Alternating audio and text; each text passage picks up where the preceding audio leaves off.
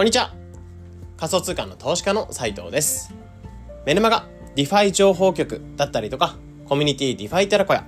あとは NFT うさみなどの運営をしながら、仮想通貨の投資と発信をしてます。このチャンネルでは、耳でわかる仮想通貨っていうのをコンセプトに、普段のそういった活動の中から仮想通貨がぐっと身近になるような話を届けてるチャンネルになってます。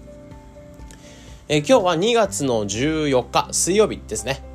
皆さんいかがお過ごしでしょうか？え今日のテーマとしてはとある2つの仮想通貨を手放します、まあ、こんなテーマで話をしていければなと思います。はい、もう今日もめちゃめちゃ暖かいですね。昨日からもう天気の話しかしてないですけどめちゃめちゃ暖かくて上着とか本当にいらなくて今まで子供をあのー、保育園の方に送り迎えする時は手袋とかあとダウンとか着たりして送り迎えしてたんですけど、今朝は手袋ほんといらなくて、上着もほんとワンチャンいらないんじゃないかぐらいの感じの暖かさになってたので、うん。まあ、やっと夏とか春に近づいてきて、えー、楽しい季節というか、うん、本当に寒いの苦手なのでで、今日そうですね、バレンタインデーですよね。2月14日。うん、バレンタイン、13でしたっけ ?14 日ですよね、確か。うん、バレンタインデーっていうところで、まあ、コミュニティの方がハッピーバレンタインみたいなこと言ってたんで、あ、そういえば今日バレンタインデーかっていうふうに思ったんですけど、特に我が家はないっていう感じで、なんかまあ子供が週末というか、まあ今週末ぐらいに、あのー、ま、まあ、結構僕がその炊飯器で作れる、あの、ガトーショコラっていうのがあって、この生クリームと卵と、あとは、そうですね、えっ、ー、と、粉と、まあ、粉と、そのホットケーキミックスですね。ホットケーキミックスと、あとチョコレート溶かしたもの。これを混ぜるだけで、で、それを炊飯器でやるだけで簡単に作れるガトーショコラっていうのがあって、これがめっちゃ好きなんですよ。うん。で、これを毎回なんだろうな、誕生日とか、あのー、まあ、簡単でもありますし、えー、子供と作れるというところもあるので、えー、そうですね、誕生日とか、あとこういったバレンタインのタイミングとか、そういった時にちょっと何か食べたいのあるって聞かれた時に、これを、あの、要求する感じですね。うん、これめっちゃ美味しいんですよ。本当にあの、炊飯器で作れるガトーショコラって調べたら出てくると思うんで、えー、皆さん本当にあの、うん、騙されたと思ってやってみてください。なんかちょっとあの、炊飯2回ぐらいやっていかないと、まあ、炊飯器によっては2回ぐらいやってていかないと、あのー、うまく固まらない場合とかもあって、うん、ここはちょっと分量とかが難しかったりするんですけど、うん、慣れたりするとめちゃめちゃ簡単で、一時期も毎日作って、毎日なんか一週間に一回は作ってたような感じで、まあさすがに高カロリーなのでやめたんですけど、で、これを炊飯器で作って、で、それを、なんですかね、お皿に落として、これを冷蔵庫で一回冷やして、なんだろうな、しっとりした状態のガトーショコラ食べるのが好きで、なんかあんまりふんわりとか、温かいチョコレート好きじゃなくて、で、逆にこの、そうですね、冷蔵庫とかで冷やして、カチコチ、カチコチじゃないですけど、なんかしっとり系の、本当にチーズケーキ的な感じ感じで、えー、ガトーショコラができたりするので、結構これが好きだったりしますかね。本当に皆さん、あの、調べてみてください。チョコ好きの方っていうのは絶対に好きだと思うので、あの、家で材料とかもそんなに高く、材料費とかもそんな高くなんなくて作れちゃうので、えー、ぜひこちら試してみてくださいっていうところではありますかね。うん。めちゃめちゃ美味しいので、あの、バレンタインとか、まあ、特になんか、うん、あの、学生とかではない限りバレンタインとかそんな思い出ないと思うんですけど、まあ、今日も、まあ、記念日みたいなところもあるので、えー、まあ、ところはあるんですけど、まあ、コツコツと、えー、作業の方もしていければなと思います。はい。で、今日に関しては、まあ、仮想通貨の話で、まあ、ポジションとか運用みたいなところについて考えていこうかなというふうに思っていて、えー、最近結構仮想通貨の運用に対して、まあ、割と考え方みたいなところを今までとまた改めて、えー、銘柄の整理だったりとかも進めてるって印象って形ですね。で、その中で、えー、まあ自分のポートフォリオをパッて見たときに、うん、この二つの仮想通貨、主にいらないなっていうふうに感じたものが二つあったので、まあこれは別にこの二つをディスりたいとかってわけではなく、まあ僕、ぶっちゃけ言うとこの今二つ言った銘柄っていうのは割と手放すのなんか考えるというか、うん、あの、思い入れなんかも強かったりするので、まあここら辺どうしようかなというふうに思ったんですけど、まあこれからその自分の中のポートフォリオを組む際に、ああ、これっていう、ここに入ってる資金っていうのをこっちの、えー、新しいポートフォリオの方に組み込んだいったら、もう少しその、なんだろう、安定感狙っていけるんかなというか、まあ、成長を狙っていけるんかなというふうに思ったりしたので、えー、そうですね、今回に関しては、とある2つの仮想通貨っていうのを手手放しますみたいなところで、運用とか考えつつ、今後のプランみたいなところをまあ話しながら、まあ、シェアしていければなというふうに思います。うん。まあ、なので、まあ、水曜日、週の真ん中ではあるので、ゆらゆるゆると、えー、仮想通貨の運用とかか、まあ、それぞれの、まあ、聞いてくださってる方のそれぞれの運用とか考えていくきっかけになってくれると嬉しいかなと思うので、えー、ゆるゆると聞いてみてください。はい。で、まあ、とある仮想通貨2つ手放しますっていう形なんですけど、まあ、何を話すかっていうと、えー、BNB とアスター、この2つの銘柄っていうのを僕自身ちょっと手放そうかなというふうに思ってます。うん。で、まあこれ、これ別になんだろうな。あの、これそれぞれさっき言ったように、ディスリとか別にこれらが終わってるとかそういうわけではなくて、えー、個人的にちょっとポートフォリオの整理を進めてみたいときに、えー、この二つっていうのを他の方に当てたいなっていうふうに思ったので手放すって感じですね。まあいわゆる物事って取捨選択、えー、選択と集中になってくるので、えー、選択していきながらその集中させていく上で、まあここら辺はやっぱり手放していくものも必要だなっていうふうに思ったので、えー、話していくって感じですね。うん。なので、ちょうどいい金額だけ残して、あとは利確、まあ、ちょびっとは残そうかなというふうに思っていて、本当に、えー、ちょびっとだけ、まあ、価格の上昇とかちょっと楽しめるぐらいの 価格変動した時に、えー、なんかモヤモヤしないレベルの金額をちょっと残しておきながら、で、あとはその利確とかタイミング見て損切りとかしていこうかなというふうに思ってます。うん。な理由とかタイミングみたいなところを話していこうかなと思うんですけど、まず一つ目としては、まあ、銘柄をシンプルにちょっとまとめていきたいなっていうふうに感じていて、えー、最近その狙っていく銘柄をちょっと整理をかけて、えー、改めて自分の中で積み立てしていく銘柄みたいなところを選定しましました。で、その中で僕自身今後はこの5つを追っかけていこうかなというふうに思っていて、1つ目っていうのがビットコイン。で、2つ目がイーサリアム。で、3つ目が、えー、ソラナのソル。で、4つ目がアバランチのアバックス。で、4つ目がレイ、あ、5つ目ですね。5つ目がレイヤー2銘柄。で、えー、この中でもちょっと3つあって、えー、アービトラム、オプティミズム、えー、ポリゴンのマティック。この3つっていうのを、えー、レイヤー2銘柄としてこれから積み立て投資をしていこうかなと思ってます。で、比率としては、えー、大体ビットコイン、イーサ、あとはソラナ、アバランチ、ここら辺っていうのが、えー、8割ぐらい。まあ、ポートフォリオの積み立ての8割ぐらいを目指すような形で、で、残り2割っていうのが、えー、このレイヤー2系銘柄。まあ、結構これ成長するんじゃないかっていうふうに思ってたりして積み立てしていく感じなので、うん、割とそのビットコイン、イーサあたりに関しては割と手堅いもの。で、ソラナとアバランチに関しては、まあ、時価総額トップ10に入ってくるので、まあ、人とかお金が入っていって、変動っていうのが割と少なめでなってくるんですよね。まあ、言うてはまだまだあるんですけど、うん。まあな、なんだろう、ビットコインいいさ。あとはソラナ、アバランチャーあたりに関しては、成長も狙っていける、かつ、えー、なんだろう、安定したものを狙っていけるんじゃないかなと思って、ここら辺を8割にしてます。で、残り2割っていうのが、えー、レイヤーズ系で、まあ、まだまだこれから、えー、伸びてくるんじゃないかっていうところ。まあ、正直価格がガッと落ちることもあると思うんですけど、えー、まだまだ目指していこうかなっていうところで、ここら辺を積み立て銘柄として入れました。うん。まあ、そういった、なんだろうな、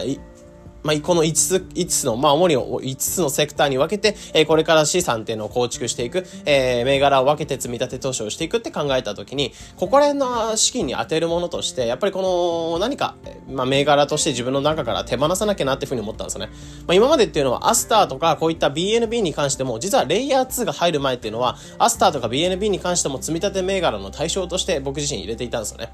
まあ、なんですけど、あまりにも積み立て銘柄として多かったりすると、資産があまりにも分散しすぎて、成長っていうのがあんまりなんだろうな、えー、まあ、得られる旨味っていうのが、まあ、分散したセクターに対してこう分けてたりすると、うん、一つっていうのは成長したとしても、他に分けてた資金っていうのが下がっちゃったりとか、逆に分散しすぎるとちょっと管理が面倒く、面倒っていうのが一つあるんですね。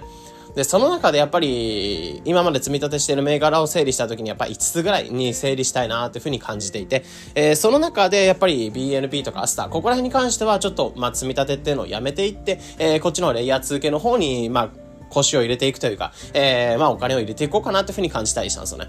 まあ、その点で、まあ、これから積み立てとしてやっていく目、積み立てしていくのであれば、まず銘柄が、まあ、他に決まったんであれば、今持ってる資金っていうのもちゃんとそっちに当てられるような、えー、余剰資金として用意しておくのも大切かなと思ってます。まあ、結局分散しすぎて結構 BNB とか、まあ、朝はそんなですけど、BNB に関しては割と大きなお金を持ってたりする。まあ、個人的には結構大きな資金を入れてたりするので、えー、これをまあ、ステーブルコインに一体変えて、で、これをまあ、レイヤー2銘柄とか他の、他のものにまあ、積み立て投資をしていけるような、まあ、姿勢にしていければなというふうに思いますかね。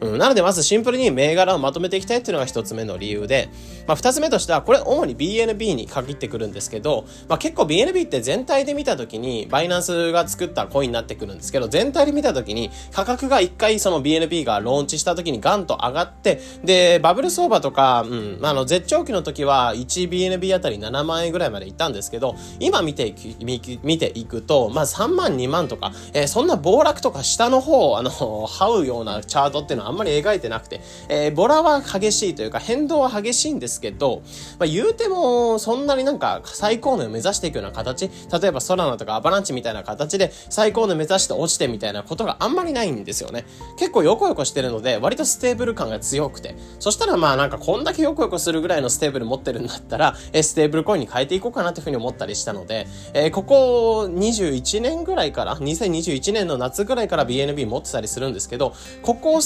で見た時にあんまり資産が減ったり増えたりとか、そんなに BNB でしてないんですよね。まあそしたら、なんか別にステーブルコインに変えて、まあもうちょっと成長できるような銘柄に対してかけていった方が、個人的にはいいのかなというふうに思ったので、まあ BNB の値動きを見てみた時もそうですし、あとはバイナンスが作ったコインではあるんですけど、まあ主に言うとこの BNB っていうのは、まあ以前のそのバイナンスの代表さんの CG さん、シャンポンジャオさんが、まあ結構イメージキャラクターとして強いというか、まあ、あの、CG さんもこの BNB だいぶ持ってたりするので、やっぱ結構個の力が強かったんですけど、その、シャンポンジャオさんが、まあ最近ですけど、今日、去年か、今年か、え、今年ぐらい、あ、去年か、去年ぐらいに代表を辞任した、まあちょっとあの、えー、法律に引っかかってるというか、逮捕されるんじゃないかみたいな裁判なんかも、あの、起こされたりする可能性があるので、えー、そういったところもあって、まあ新しい代表さんに変わったんですよね。ってところを考えると、うん、あの、あんまりそうですね。あのー、CG さんがいなくなった今、バイナンスのコインを持ってるっていうところに関しては、あんまり意味がないのかなというふうに思っていて、まあ、どちらかというと BNB に関しては、まあ、CG さんの権力がすごい強い銘柄の個人集権的な、えー、銘柄の一つではあったので、えー、ここら辺が、まあ、あんまり持ってる旨味っていうのがなくなったなって感じたので、手放そうかなっていうふうに思ってたりしますかね。うん。で、あと、アスターに関しては、え、今後、アスターの GKEVM、これはレイーサレムのレイヤー2、いわゆる脇道的な存在で、安い、うまい、えー、や安い、うまい、早いみたいな あの、吉野家的なネットワークの一つである、レイヤー2の一つである、え、アスターの GKEVM っていうのが出てくるんですよね。で、これっていうのは、イーサリアムのレイヤー2になってくるので、イーサリアム系のエコシステムの中で、えー、成長していくものになるなります。まあ、なので、ぶっちゃけアスターっていう銘柄と関係性っていうのは即特にないんですよね。うん。で、この今までアスターというチェーンに関しては、ポルカドット系のそのパラチェーンっていうもので、えー、ポルカドットに接続された、えー、チェーンとして動いていたので、ポルカドット系でもありますし、ガス代としてアスターを消費するので、アスターがガス代として見られることは多くて、えー、このアスターの価値っていうのが変動してたりしたんですけど、これからこの GKEVM が、えー、発展してくるって考えると、まあ一時的にそのアスターの銘柄の価値っていうのが、まあ注目を浴びてガッと上がる可能性はあると思うんですけど、えー、なので長期的に見たときにアスターっていう銘柄の価値っていうのがあんまり、うん、旨味が薄めてくるのかなという、これからアスターとイーサ系のチェーン、二つが乱立する状態になるので、うん、アスターの旨味っていうのがちょっと薄め、薄れていく可能性なんかもあるんじゃないかなと思ってます。ってところを考えると、なんだろう、もちろんその GKVM がローンチされましたよってタイミングあたりに、まあ、ガンと上がってくるとしたら、そこら辺の時にアスターって銘柄を、まあ、利確して、えー、まあ、自分の手元から手放していこうかなというふうに思ってます。まあ、言っちゃえばその今の状況って、まあ、アスター持った時の価格、最高値の時の半分ぐらいまでなってきてしまってるので、えー、その半分ぐらいが、まあ、なんか、うん、ちょっとぐらい戻ってきた。半分が、えー、7割ぐらい戻ってきたタイミングとかで利確とかを僕僕自身進めていこうかなというふうに思ってたりしますかね。うん。まあ、なのでこういった形でアスターと BNB っていう2つの銘柄っていうのを手放していきながらポートフォリオっていうのをちょっと組み直していきますよってところで、えこの2つの銘柄を手放していくって形になりますかね。うん。なんで今後に関しては、さっき言ったようにビットコイン、イーサ、えー、アバランチ、ソラナ、あとはイーサリアム、えー、のレイヤー2系で、えー、オプティミズム、アービトラム、えー、マティック、まあ、ポディ、ポリオンのマティック、ここら辺の主要な銘柄を抑えつつ、えー、レイヤー2っていうのがこれからイーサレムのアップデートが控えていて、えー、イーサレムのレイヤー2自体がガス代が安くなる。で、そうなってくると、レイヤー2の注目度っていうのが高まってくるっていうところ、ちょっと安易な、えー、まあ理由なんかもあるんですけど、やっぱりそういったイーサレムのアップデートで、おお、何があるんだみたいなところに対して、えー、価格が反応してくる可能性は高いかなと思ったのので、えー、ここら辺のレイヤー2に対してベットしていくっていうところもそうですし、あとはアバランチソラに関しては優秀なレイヤー1の一つとして、まあ、時価総額トップ10を走るような、まあ、銘柄として2つあるので、ここら辺も狙いつつ、で、あとはビットコインとイーサっていうところに関しても、まあ、引き続き持っておきつつ、えー、積み立て投資をしていこうかなっていうふうに思ってたりしますかね。うん。なのでこんな感じで今日に関しては、えー、とある2つの仮想通貨を手放しますみたいなところで、まあ、ポートフォリオの整理を進めていきますよみたいな話をさせていただきました。えー、なのでそれぞれそうですね、あのー、今相場っていうのが公共になってきて、これからバブル相場って言われたりとか、ビットコインの、えー、半減期が控えてたりとか、まあ、価格が盛り上がってるって言われてる中で、えー、あとは、あビットコインの、あのー、まあ、日本円で見た時もそうですし、ドル建てで見た時も、まあ、あと少しで最高値に達してくるって感じになると思うので、えー、その最高値に向けて、まあ、どういった動きをしていけるかみたいなところで考えていく参考になってくれると嬉しいかなと思います。はい。ってところで今日に関しては、とある2つの仮想通貨を手放します。このテーマで話をさせていただいたので、ここまでご清聴いただきありがとうございました。それでは、良い一日を